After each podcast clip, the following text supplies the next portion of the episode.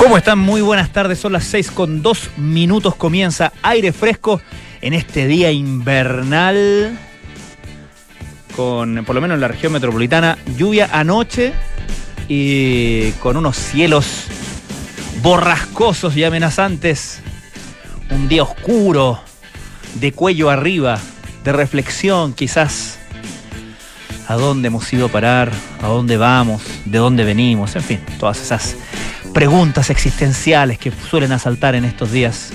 Si es que no tienen una pausa, por supuesto. Nos escuchan en el 89.7 de la frecuencia modulada en Santiago, el 104.1 FM en Valparaíso, el 90.1 en Concepción y el 99.7 sentado frente al mar en Puerto Montt y sus alrededores, tenemos que decirlo. También estamos a través del sistema BTR en, la frecuencia 665 en nuestra app propietaria en Radio Duna. La app de Radio Duna, por cierto. Gratis, obvio, no se vayan a asustar con eso de propietario, no tienen que pagarle a nadie. La pueden descargar en sus sistemas operativos en cualquiera de los smartphones. Y también en Duna.cl, una completa oferta en Duna.cl. Además tenemos un gran equipo digital, ¿eh? que ahí te hace el resumen de las, eh, entrevistas del día. Eh, están todos los programas correspondientemente envasaditos en versión de solo audio y en versión de audio y video. Como también usted puede apreciar nuestra señal, tanto solo audio como en video a través de la magia de la transmisión en streaming de nuestro pulpo del Switch, el señor Lucho Cruces. Completa manera de llegar hasta ustedes todos los días a las 6 de la tarde. Como cada lunes, Hoy tendremos eh, nuestra entrevista de la sección Ruta Silvestre. Vamos a hablar de eh, esta terapia que consiste en ir a darse lo que se ha llamado los baños de bosque. Porque se supone que los sonidos de la naturaleza son esenciales para nuestro bienestar y vamos a hablar de una investigación que evalúa cuáles son los sentidos, las emociones y los elementos que más satisfacción nos proporcionan en estos llamados baños de bosque. Eh, vamos a hablar con un especialista en esto, por supuesto, para que nos dé más antecedentes sobre aquello. Eh, como cada lunes, como les decía, en nuestra sección Ruta Silvestre, que incluye el, eh, nuestro, nuestra guía ¿no? de Fran Ravizza para ir a explorar panoramas outdoors aquí cerca de nuestra ciudad. En el segundo bloque vamos a conversar con Patricio Balmaceda, director de innovación en minería de la Fundación Chile, para hablar sobre un súper interesante concurso, una convocatoria a un concurso eh, que se llama el Global Water Challenge que se organiza y lo organiza la firma BHP para buscar soluciones disruptivas en gestión hídrica en minería, un problema siempre mm, importante para, desde luego, para la actividad minera, pero en consecuencia y en extensión para, para todos nosotros como sociedad, como país, la minería requiere de una gestión hídrica eficiente. Se han hecho muchas innovaciones, probablemente una de las industrias, si no la industria que más innovación ha hecho justamente por esta gran necesidad en, ese, en esa área, eh, pero una o parte de las, eh, de las maneras de generar, de estimular la innovación en este, en este respecto es justamente a través de eh, gestiones y de convocatorias y de, iniciativas como este concurso, el Global Water Challenge. Vamos a hablar de eso entonces con Patricio Balmaceda, director de innovación en minería de la Fundación Chile. Eso en el segundo bloque de nuestro programa. Programa que parte, como ustedes ya están acostumbrados y exigen incluso, con buena música, claro Oye, dicen que. Ah, así se llamaría esta canción. Rumor Has It con Adele.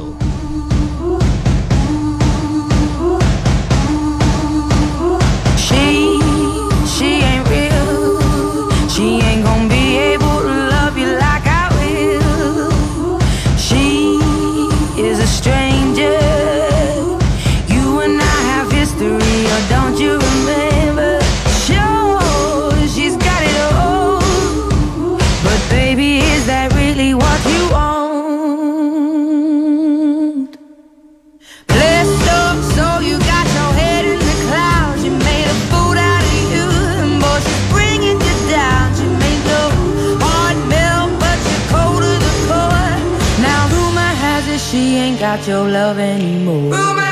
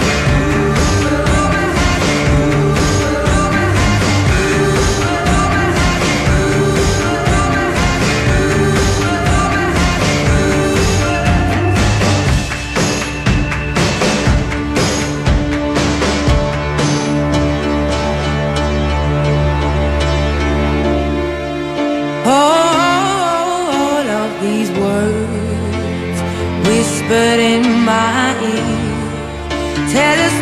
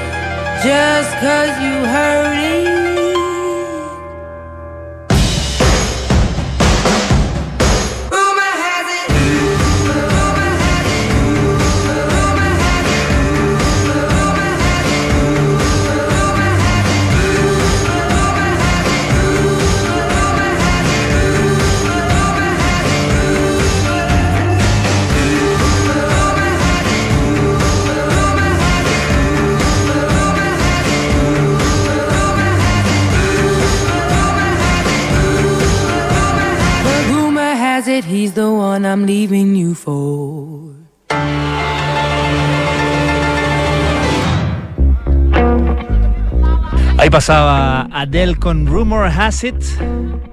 Esta, esta investigación eh, confirma una serie de cosas que uno sabe casi instintivamente, bueno, por la experiencia, desde luego, pero es muy interesante eh, el tinglado, por así decirlo, que armaron para comprobar aquello.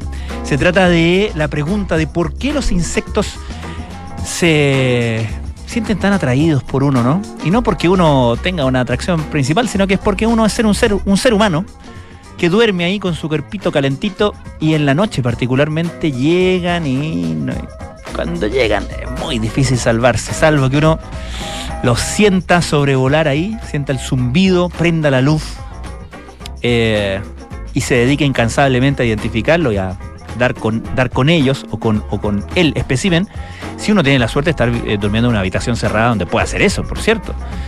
Muchos entornos, desde luego, eh, situaciones eh, de habitabilidad, etcétera, o, situaciones circunstanciales hacen que sea imposible tamaño ejercicio. y bueno, siempre la ciencia ha tratado de identificar por qué los y qué, qué hace que los mosquitos se sientan atraídos por, por nosotros. Bueno, se ha especulado, se ha dicho que tiene que ver con, eh, y que nos encuentran de esa manera también, con el dióxido de carbono, que es eh, la sustancia química que exhalamos, una de las sustancias químicas que exhalamos. Pero hay un nuevo estudio que también eh, encontró y que, y que hizo un ejercicio súper interesante para ver cómo nuestro olor corporal, es incluso más atractivo que la mera presencia de dióxido de carbono Em, el olor, fíjense. ¿Cómo, ¿Cómo, comprobaron esto? Bueno, es un trabajo que eh, fue dirigido por eh, un científico que se llama Connor McMeniman, junto a investigadores del Macha Research Trust en Zambia, en África. Y lo que hicieron fue crear un entorno más natural, eh, una comillas jaula, ya les digo por qué entre comillas, para los experimentos. Eh, declaraciones que dieron al medio Gizmodo eh, dicen que eh, la mayoría, dice el, director del estudio, la mayoría de los estudios realizados para probar las preferencias de olor de los mosquitos se hacen a escala muy pequeña, en cajas pequeñas con volúmenes de alrededor 0,5 metros cúbicos o menos. Bueno, para este estudio hicieron y hay fotos en Gizmodo, lo pueden ver en gizmodo.com, un, un galpón bastante grande. Eh, es, y esa es la llamada jaula, porque con ese eh, galpón están conectados una a distancia y a través de unas, unas mangueritas, unos, tubos eh, de, evacuación de aire, eh, específicamente de olores para efectos del experimento, con unos habitáculos individuales ya donde pusieron a dormir personas. Eh, entiendo que son seis personas, eh, claro, dos a cada lado de este, de este rectángulo, de este cuadrado gigante, que es, comillas, la jaula de mosquitos donde se mm, donde se, se, eh, hizo este, este experimento. Eh, en este estudio se usó esta estructura llamada jaula de vuelo de semicampo, que es una estructura protegida con un volumen de alrededor de mil metros cúbicos, unas dos, unas dos mil veces el volumen utilizado para los ensayos habituales de laboratorio en este tema. Eh, se trata de una de una jaula, de un espacio equipado con almohadillas térmicas espaciadas uniformemente y que alcanzan, alcanzaban estas almohadillas la temperatura típica de la piel humana. Y con esas almohadillas se podían atraer a los mosquitos liberando cantidades variables de dióxido de carbono y de olor humano aunque con las debidas precauciones para los voluntarios que estaban, como les decía, en estas tiendas de campaña unipersonales que los estaban alojando y que estaban conectados con la estructura principal con estos, estos tubos ¿no? para, para la evacuación de los olores. Lo más interesante eh, acá es eh, el tamaño, ¿cierto?, del, del- campo de experimentación, eh, porque eso permite a los y permitió a los investigadores comparar los olores de hasta seis humanos a la vez, muy por encima de otros eh, perdón, de los dos olores típicos utilizados en estudios de comparación similares, según relata el autor del estudio. No solo eso, también fueron capaces de observar cómo cazan en la noche a través de cámaras infrarrojas para, obviamente, observar el movimiento de estos mosquitos. Bueno, como les decía, las conclusiones dicen que al parecer el calor corporal por sí solo no atrae a los mosquitos para esta degustación potencial. Los insectos se sintieron atraídos por las almohadillas una vez que se agregó dióxido de carbono a la mezcla, aunque eso sí, de los tres factores, dióxido de carbono, eh, calor corporal y olor corporal, fue el olor corporal el más atractivo por sí solo. Eh, con este trabajo se confirma que el olor corporal es clave para que mosquitos como el que se utilizó en el estudio, que es el Anopheles gambiae, eh, se acerca a un huésped potencial, por lo que luego pueden detectar el calor de la piel humana. Además, se identificaron componentes químicos que parecen ser increíblemente atractivos o repulsivos que no es lo mismo que a uno le parece lo que a uno le parece atractivo o repulsivo, comprenderán. El individuo más atractivo, para los mosquitos se entiende, tenía una firma de olor con una mayor abundancia en una cantidad de ácidos carboxílicos livianos en el aire, así como otra sustancia química llamada acetoína, que probablemente es producida por el microbioma de la piel. Curiosamente, el individuo que era menos atractivo para eh, los, estos mosquitos en el experimento tenía una firma de olor que era radicalmente diferente a la de los otros voluntarios. Estaba enriquecido con un químico llamado eucaliptol y sin muchos otros químicos en el aire que se encuentran en otros voluntarios que eran más atractivos para mosquitos, incluidos los ácidos carboxílicos que encontramos. Por lo tanto, el trabajo sugiere que altos niveles de eucaliptol en el cuerpo pueden ser un gran impedimento para las picaduras de mosquitos. O sea, eventualmente, la pasta de dientes, por ejemplo, puede ser un gran repelente para mosquitos. Pero aquí es donde mi abuelita resucitaría y recomendaría, como hizo siempre, se puede, voy a decir una marca porque es una marca antigua, es que lo ocupaba ella, típico de, de los abuelitos, el caloruf. ¿Se acuerdan del caloruf? O el eh, ¿cómo se llama? Eh, la, la- la pomada, la crema de, al- de alcanfor, de alcanfor, el mentolatum. Supongo, aquí le estoy poniendo de mi cosecha, pero que todas esas cosas, que ya los viejitos te decían, póngase mentolatum, mijito. no sé, la colonia inglesa, no sé. La gomina brancato tampoco sé. Pero quizás el. Y aquí, insisto, las marcas las estoy poniendo yo de mi cosecha. Pero quizás el mentolatum, quizás el carolú, bueno, en este artículo de Gizmo destacan la pasta de dientes. Bueno. Dice Lucho Cruces que su abuela decía mentolatum con sal. Ya le ponía mucho condimento a Lucho Cruces, no sé. Mentolatum, no sé. Bueno, cosa de probar. Pero por ahí va la, la, la tecla, ¿no? Quizás por ahí va. Ahora, por lo menos no es ajo, digamos. Póngase ajo, ahí, eh, ahí uno tiene que evaluar el costo-beneficio. El eucalipto, a mí me parece por lo menos agradable. Te despeja las vías nasales, en fin.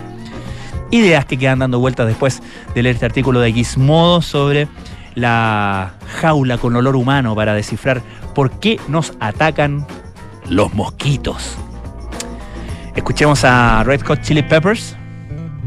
Es una gran canción. Se llama Californication. Estamos en aire fresco en Duna.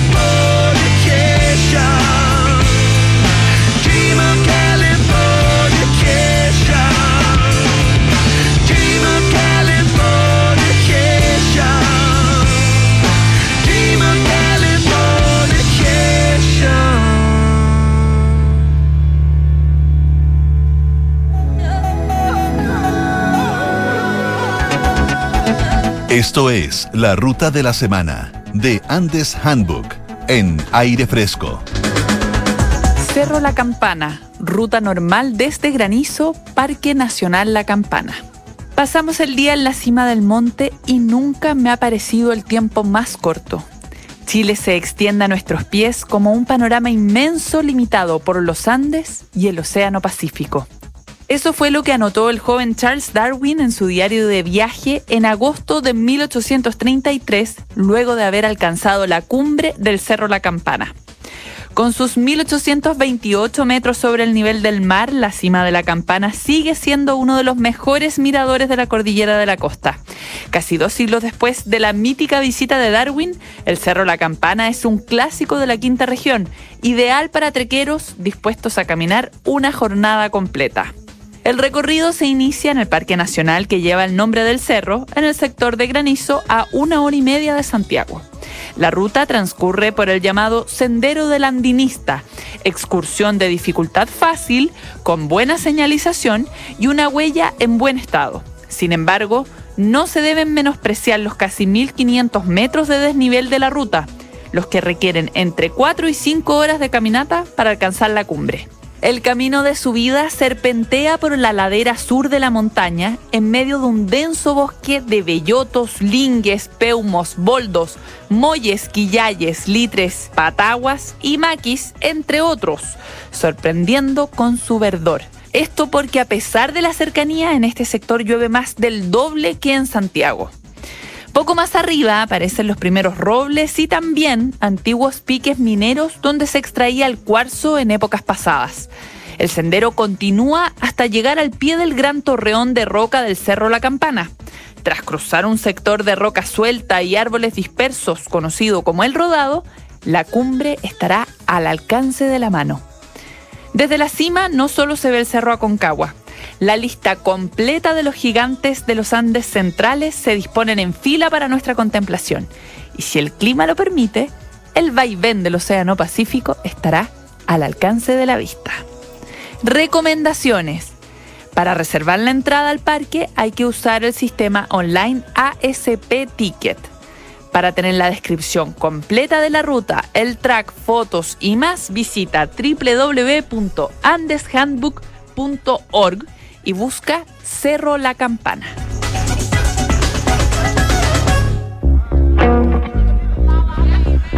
Ahí pasaba nuestra sección de la ruta silvestre. Eh, la entrevista no nos está resultando, para serles honesto, pero ahí estaba nuestra sección, nuestro micro de Andes Handbook con el cerro la Campana desde Granizo. Eh, antes de, irnos al corte, déjenme comentarles una noticia que se relaciona con una entrevista que hicimos la semana pasada. Hablamos de eh, la fibromialgia, ¿cierto? Y lo difícil que era la... La evaluación, incluso la distinción, el diagnóstico de esta enfermedad crónica, porque eh, es muy difícil comunicar para los pacientes, comunicar el dolor que tienen y cuánto dolor tienen, digamos, sobre todo si no tiene una causa fisiológica evidente, como, ah, te duele porque tienes roto acá o una lesión en esta otra parte, ¿no? Em, y por lo tanto, eh, eh, siempre ha sido un problema el evaluar eh, comillas, subjetivamente el dolor o ver, entre comillas, el dolor crónico de los pacientes. Bueno, ahora se publicó un estudio pequeño pero sin precedentes en revista Nature Neuroscience, publicado hoy día, lo reproduce el resumen la revista Popular Science, em, que identifica pistas concretas en las ondas cerebrales que podrían medir objetivamente la intensidad del dolor crónico frente al dolor agudo.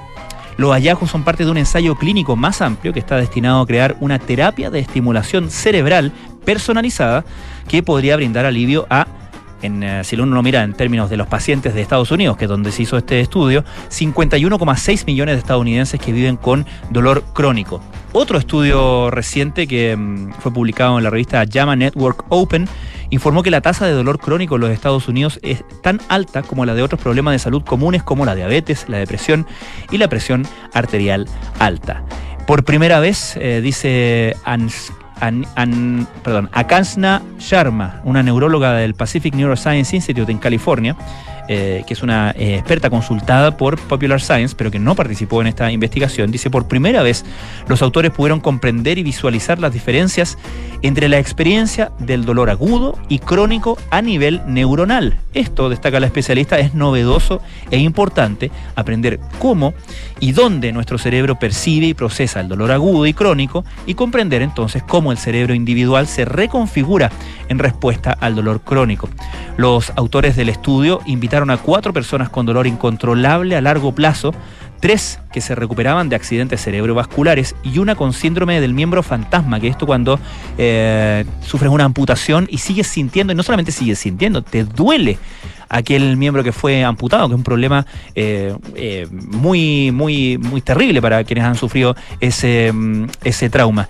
Eh, con estos, con estas voluntarios, con estos cuatro voluntarios, se les pusieron implantes que rastreaban la actividad neuronal. Los pacientes ya habían agotado todas sus opciones de tratamiento, probaron medicamentos, inyecciones, nada funcionaba. La cirugía cerebral era el último recurso, eh, comentó el autor principal de este estudio que se llama Prasad Shrikavar, neurólogo y especialista en medicina del dolor de la Universidad de California en San Francisco.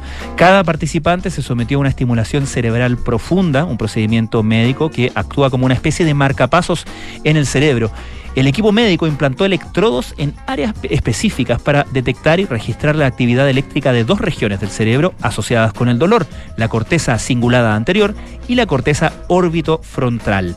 La técnica se usa comúnmente para afecciones neurológicas como la epilepsia y el Parkinson, pero nunca se había probado con el dolor crónico.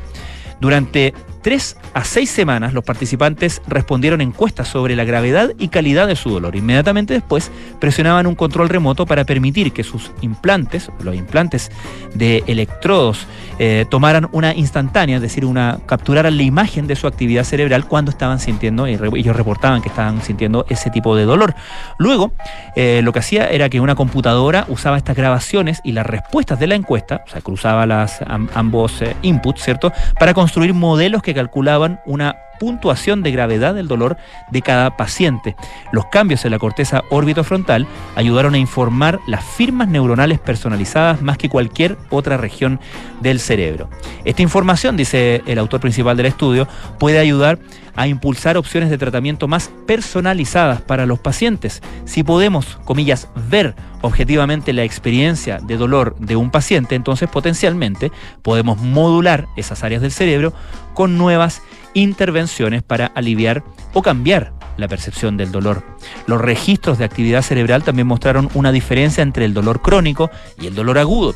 Los signos de dolor crónico se asociaron más fuertemente con cambios en la forma en que se activan las neuronas en la corteza orbitofrontal. Según el eh, director del estudio, el, el científico director del estudio, esta región del cerebro está poco estudiada en su papel en la configuración de la experiencia del dolor.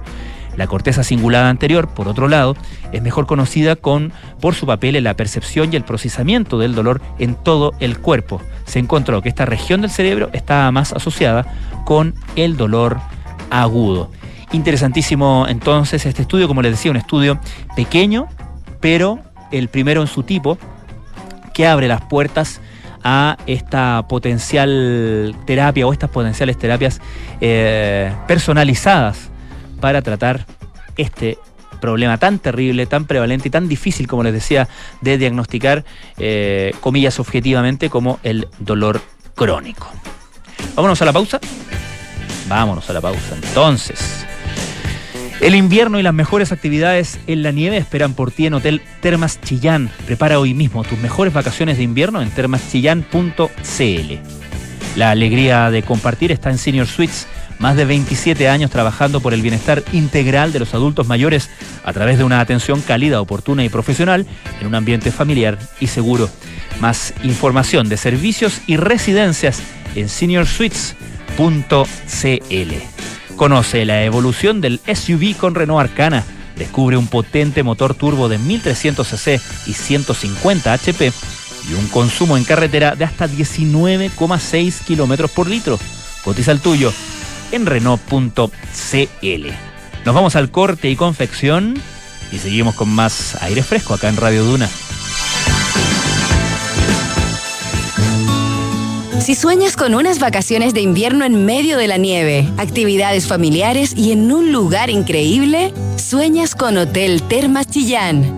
Hazle caso a tus sueños y prepara hoy mismo tus vacaciones de invierno con actividades de esquí, snowboard, trineos para niños y mucho más. Haz tu reserva en reservas@termaschillan.cl. Más información en www.termaschillan.cl.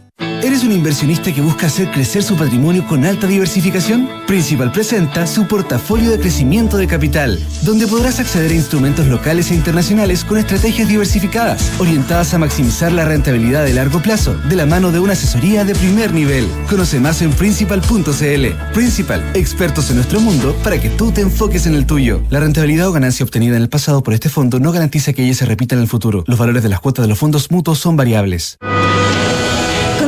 Un Chile más seguro, respetando la democracia y promoviendo el desarrollo del país es el objetivo de CESCRO, el Centro de Estudios para la Acción y Prevención en Seguridad Pública y Crimen Organizado de la Universidad San Sebastián. Centro creado por la Facultad de Derecho y Ciencias Sociales de la USS, cuyo rol es aportar a un Chile con mayor bienestar para cada uno de sus habitantes. Conoce más en uss.cl. Universidad San Sebastián Vocación por la excelencia. A ver, ¿qué le vamos a poner? Ya sé, seguridad. Seis airbags, cambios dinámicos al volante para una mayor performance, mm, un diseño único, moderno y confortable espacio interior. Ah, un sistema de audio de alta fidelidad y pantalla multimedia con Android Auto y Apple CarPlay, además de un potente motor turbo de 150 HP. Listo, mi mejor obra. Maravíllate con Renault Arcana, la evolución del SUV. Cotízalo en Renault.cl. Terco Center. La alarma Cero Visión de Verisur es capaz de actuar antes de que lleguen las fuerzas de seguridad. Nuestros sistemas detectan y verifican cada señal de alarma en solo segundos. Y en caso de ser necesario, activamos Cero Visión, generando una situación de cero visibilidad. Porque Verisur funciona. Contrata tu alarma Cero Visión llamando al 600-385-0003 o en www.verisur.cl. Activa Verisur. Activa tu tranquilidad. Enfrentar el cambio climático es tarea de todos. Duna, por un futuro más sostenible. El cambio climático empieza a poner en entredicho eso de que la Tierra es el planeta azul. En las últimas dos décadas, las sequías han afectado a 1.400 millones de personas en el mundo y desde el año 2000 han aumentado en casi un 30% en términos de número y duración. Sin embargo, aún hay esperanza. La tecnología y la innovación son nuestras mayores aliadas para predecir las sequías y gestionar el agua de forma más eficiente y sostenible posible, desarrollando soluciones de aprovechamiento de agua a través de la depuración. En Egipto, por ejemplo, solo cuatro depuradoras juntas han logrado reutilizar el agua equivalente al consumo de una población de 500.000 personas, confirmando que la reutilización del agua ayuda a reducir la presión sobre los recursos hídricos. Acciona expertos en el desarrollo de infraestructuras para descarbonizar el planeta. Ay, estoy feliz con mi auto nuevo. ¿Cuál te compraste? No, nada de comprar aquí. Me suscribí al Renting Mitago. ¿Suscri qué? En el Renting Mitago, pues. Mira, pago en mi cuota mensual la patente, el seguro, las mantenciones, acumulo millas y tengo arriendo gratis en Mita. ¿Todo incluido en la cuota? Tal cual. Y además, prepagué un monto y rebajé mi cuota mensual. ¿Eh? ¿Cuánto gastáis por tu auto al mes? Así que ya sabéis, suscríbete, maneja y... Suscríbete tú también en mitago.cl. Estás en aire fresco con Francisco Aravena.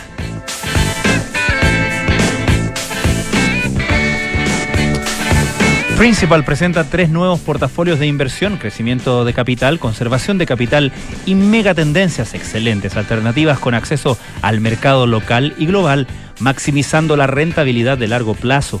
Conoce más en principal.cl.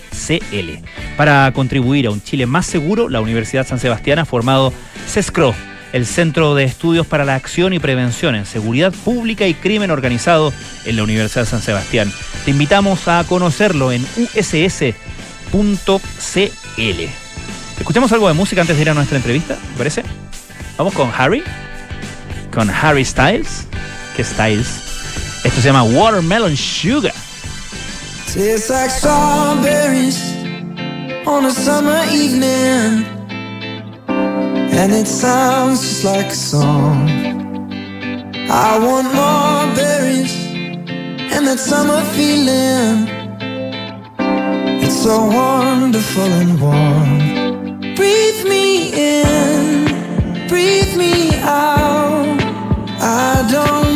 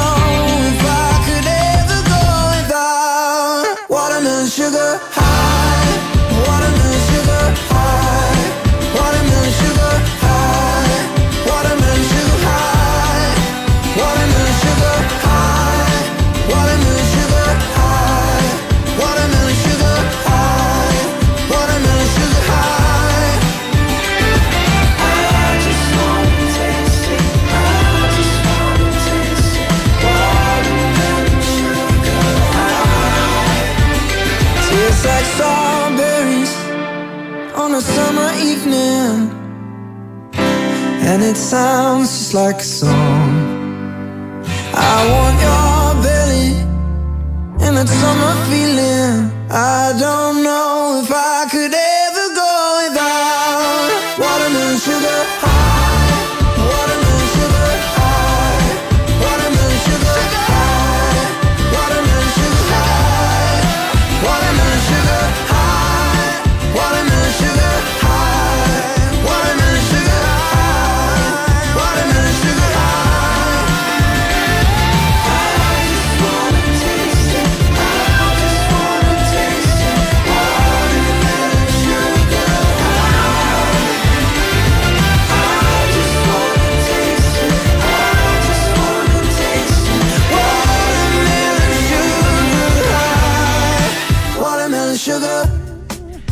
Ahí pasaba Harry Styles con Watermelon Sugar y nosotros ya estamos con nuestro invitado de hoy en el estudio. Eh, es a propósito de la convocatoria para este concurso, este desafío que se llama el Global Water Challenge.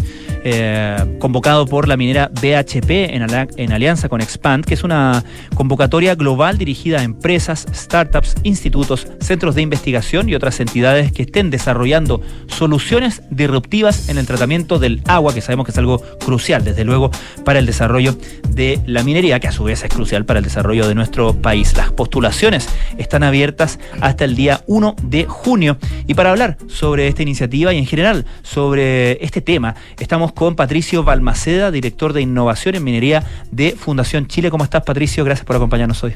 Muchas gracias, muchas gracias.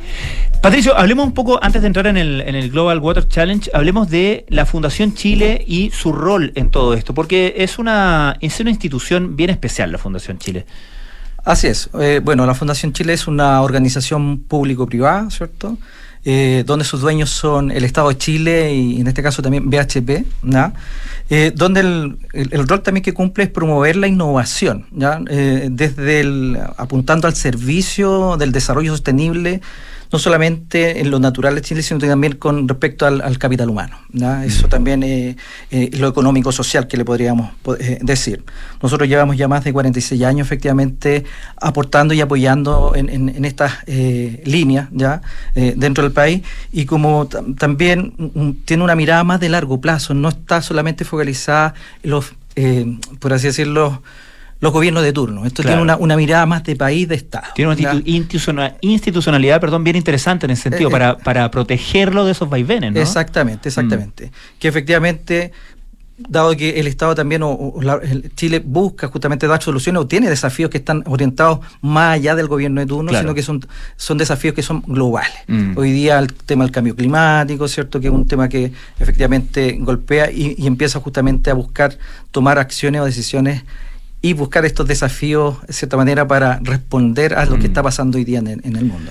A propósito de este Global Water Challenge, que decíamos la convocatoria está abierta hasta el primero de junio, dice la, una convocatoria dirigida a empresas, startups, institutos, centros de investigación y otras entidades desarrollando soluciones disruptivas en el tratamiento del agua. En este caso eh, estamos hablando del tratamiento del agua en particular, pero te quería preguntar, en general, el ecosistema de innovación en torno a estas áreas, ¿cómo está compuesto? Porque uno obvi- obviamente que piensa que cada empresa, sobre todo una empresa grande, eh, tiene sus propios departamentos de desarrollo, de investigación, eh, y nadie está más interesado que ellas mismas en eh, mejorar aquellos procesos, ¿no? ¿cómo, cómo, ¿Cómo y con qué estímulos operan los agentes externos a la empresa en este ecosistema de, de innovación? Yo creo que cuando siempre uno se mira demasiado al ombligo, pierde un poco la visibilidad efectivamente de las oportunidades que existen Mm. eh, en el mercado afuera. Y, y esto no es solamente un tema de HP, sino que dentro de la industria en general. Tienen efectivamente eh, áreas de innovación y proyectos que van buscando justamente el, el eh, estas eh, soluciones tecnológicas. Pero el, el entorno, eh, est- estas nuevas startups ¿cierto? que están eh, generándose en torno a estos temas, eh, tienen mucho más que decir respecto a la Mm. visión más global también de no solamente el proceso en donde está involucrada la compañía, sino que una visión también de lo que está haciendo, haciéndose fuera del- de, de la región. Que en este caso, la, en particular también de esta convocatoria, no es solamente nacional, sino que es, es global a nivel internacional. O sea, todas las empresas que estén con- eh, constituidas legalmente en su país como corresponde, ¿cierto? En función de la- lo que establece su normativa legal, eh, pueden ser parte efectivamente de esta convocatoria. Entonces hay una visión ya más, más de, experiencias eh, eh, internacionales para poder obviamente aportar a, esta, a este desafío específico. Es interesante porque en industrias, perdón, como esta, como la minera, hay soluciones que pueden ser aplicables a minería en cualquier parte y hay otras que son eh, que están y que y que dependen exclusivamente de las circunstancias. En este caso, por ejemplo, de la segunda región, que es como la principal región minera de nuestro país. ¿no? Así es, así es. O sea, la región cierta manera, más desértica, ¿cierto?, a nivel mundial. ¿no? Y, y- y- y específicamente sí, pues, eh, hay, hay soluciones que son específicamente eh, que pueden ser compartidas. Y lo mismo pasa desde afuera, que puede ser compartida de- desde otro tipo de industria, eh, traerla y eh, ponerla a pruebas dentro de lo que es la, la minería. De hecho, hay hojas de ruta que se han desarrollado justamente y que plantean sistemas de tratamiento de agua que están en, en industria eh, específica, no de la minería, pero que pueden ser probadas eh, directamente en, en los procesos mineros. Eh, eso, eso, eso en, en temas justamente de esa visión de afuera. ¿no? ¿Qué pasa en ese sentido con eh, la información que eh, cada uno de estos, de estos actores del eco- ecosistema de innovación, particularmente en minería, eh, eh, la información que pueden tener para desarrollar eh, estas soluciones? Porque al- una, una cosa es que, eh, es que puedan, digamos, probar algo con principios, ¿no? Eh, qué sé yo, procesos, voy a decir algo muy grueso porque ya están avanzado eso, pero, pero, por ejemplo, voy a inventar un sistema más eficiente para desalinizar, por ejemplo.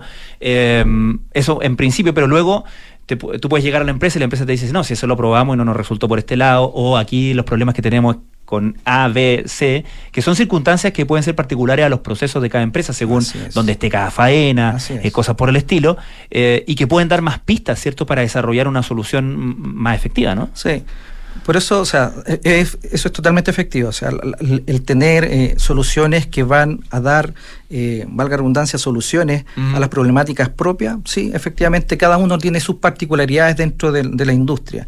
Pero hay una mirada global, obviamente, que tiene que permitir, y eso es el- el- también un desafío dentro de la industria, el, el poder juntar esas miradas, ¿cierto? De dar soluciones que nos competen a todos no solamente en la industria minera, sino que de, manera general. Y eso va a permitir efectivamente a, a que startups, eh, otras empresas, la innovación, centros de, de conocimiento, justamente se pongan a disposición de. Pero para ponerse a disposición de, tienen que tener claridad de cu- cuáles son las problemáticas. Ujú. Entonces, la industria tiene que también ser capaz de poner sobre la mesa qué es lo que quiero solucionar. ¿Ya? Yo te contaba el caso, por ejemplo, el día que estamos haciendo eh, y desarrollando también el tema de, de talento, ¿ya? que también es súper relevante lo que hacemos como fundación, es esa mirada de eh, buscar qué es lo que voy a requerir como industria futuro Ya. y disponibilizarla al mercado. Y esa, esa condición va a darte también la posibilidad de dar respuesta anticipadamente a que la problemática se empiece a desarrollar eh, en el largo plazo. ¿no? ¿Qué pasa en esto? Puede ser una pregunta muy básica, pero, pero ¿qué pasa en este tipo de convocatorias, de concursos, eh, con el asunto de propiedad intelectual y las patentes de quienes, eh, de quienes eh, postulan cierto concursos con una determinada solución que tiene a lo mejor una innovación propia? Eh, ¿cómo, qué, qué tan protegidos tienen que llegar a una instancia como esta? Eso, eso efectivamente se resguarda. O sea, esto es la presentación de una solución, efectivamente tiene que estar patentada, obviamente, y si no lo está, obviamente también se le invita a que lo que se está presentando queda Mm. dentro del proceso de, de- de evaluación y no es público, ¿ya? Y si llegase efectivamente a ser el seleccionado, va a tener que seguir obviamente todos estos pasos para que eh, la propiedad intelectual no se vea afectada. ¿no? O sea, el- el- Mm. la, la- la solución, la idea fue de un área, una startup eh, o una empresa específica, es su idea. Y eso también BHP o la industria en general también lo tiene súper presente. No se adueñan de. Estamos hablando con Patricio Balmaceda, director de innovación en minería de la Fundación Chile, a propósito de la convocatoria de BHP para el Global Water Challenge, que está abierta hasta el primero de junio. Patricio, ¿cuál es el principal desafío hoy día de la minería en términos de lo, lo que viene, de cómo va a desarrollarse esta actividad en el futuro? ¿Qué es lo que más necesitamos eh, resolver en ese sentido? Hay, hay un concepto que nosotros trabajamos mucho con respecto a lo que son las hojas de ruta, ¿no? y eso establecen eh, condiciones habilitantes y traccionantes. Y hay una condición habilitante que se podría eh, asociar justamente a este gran desafío que es trabajar de manera conjunta. Tenemos una problemática que no, me so- no solo me afecta a mí, sino que afecta a, a todo el resto. ¿ya? Y en eso es, es ir a buscar eh, acciones de, de manera coordinada, no de manera por silo, porque eso efectivamente, eh, la- las, los esfuerzos que puedan tener algunas de las empresas que estén participando se empiezan a diluir con la especificidad de cada una de las compañías, mientras que se empieza a unar estas eh, energías en un solo, cierta manera, desafío que tengo que una industria que da una respuesta a una condición hoy día climática, al tema del uso hídrico, al recurso hídrico, pero que efectivamente eh, tengo di- disponibilidad de esta eh, posibilidad de conocimiento que está afuera, pero que me dé respuesta de manera transversal. Yo creo que el desafío está trabajar de manera conjunta. O sea, si lo, lo pudiésemos Mm. resumir, es trabajar la industria de manera conjunta en estos des- desafíos del futuro. Eso también incluye, me imagino, el, el- el entorno, las comunidades, ¿no? Porque hay un tema social que, eh, que también es, es, eh, crucial atender, ¿no? En términos de la faena, no solamente la faena, sino que la relación de una- un sector productivo con la comunidad donde, donde opera, ¿no? Sí, sí, tú diste justamente en un tema que es súper también relevante, lo que es la minería del futuro y la que Mm. nosotros como Fundación Chile también lo estamos planteando. Hay cuatro dimensiones específicamente que se, se ponen sobre esta minería del futuro. Una de esas es justamente el valor social. En cómo hoy día yo efectivamente lo que hago, tengo que pensarlo que también genera un Mm. impacto en mi entorno.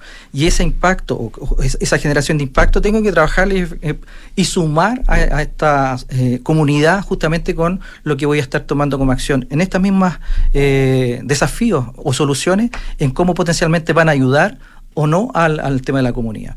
Eso es una de las dimensiones que están, como digo, dentro de lo que es la minería del futuro, está el talento, la minería verde, la, digitalización como, como concepto. Sí, eh, eso también te voy a preguntar, eh, Patricio. Hablas de talento. En general, ¿cómo estamos con, con capital humano? Eh, no solamente en nuestras capacidades actuales, sino que en la claridad de lo que vamos a necesitar en términos de capital humano para, ese, para esos desafíos. Sí, mira, eh, yo creo que aquí falta eh, una, una interacción que es la que hoy día nosotros estamos empujando fuertemente en lo que son las instituciones formativas con lo que, que es la oferta, con lo que hoy día efectivamente se está demandando. Y hoy día se está transitando justamente en esa, en, en esa línea positiva, de querer juntar estas eh, eh, foco, ¿cierto?, de esas brechas que hoy existen. Estamos muy en el corto plazo, pero no, no, no Mm. entendiendo y atendiendo que estas cosas como el cambio climático requieren capacidades y habilidades totalmente distintas pensando en esa condición. En la incorporación tecnológica disruptiva también requieren talentos distintos que den respuesta, que no van a obligar obviamente al, a desaparecer ciertos cargos el día de hoy o perfiles el día de hoy, sino que hay que potenciarlos en función de esa demanda de futuro. Sí, y en eso hay trabajo con las instituciones, me imagino, instituciones de educación superior y similares. Eh, Sí, de hecho, eh, hoy día hay un programa dentro de la Fundación CCM Eleva, ¿cierto?, que trabaja justamente eh, desde, inclusive los liceos técnicos, aportando justamente en esa línea de fortalecer y buscar justamente desarrollar eh, estas brechas que están hoy día eh, ejerciéndose dentro del mercado. Patricio Balmaceda, director de innovación en minería de Fundación Chile, muchísimas gracias por acompañarnos hoy. Muchas gracias a ti. Ya lo saben, el desafío Global Water Challenge. Hasta el primero de junio está abierto este, este concurso en expandeminería.cl. Ahí pueden encontrar todas las, eh, eh, las indicaciones para postular. expandeminería.cl. Nosotros estamos eh, despidiendo el programa con esto.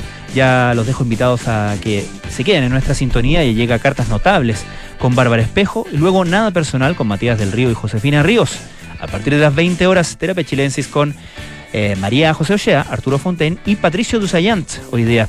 Y a las 20.30 horas, Sintonía Crónica Debut con Bárbara Espejo y este humilde servidor. Hoy, bueno, sácate un debut, Daft Punk. Nosotros nos encontramos mañana, como siempre, a las 6 de la tarde aquí en Aire Fresco en Duna. Muchísimas gracias, que tengan muy buenas noches.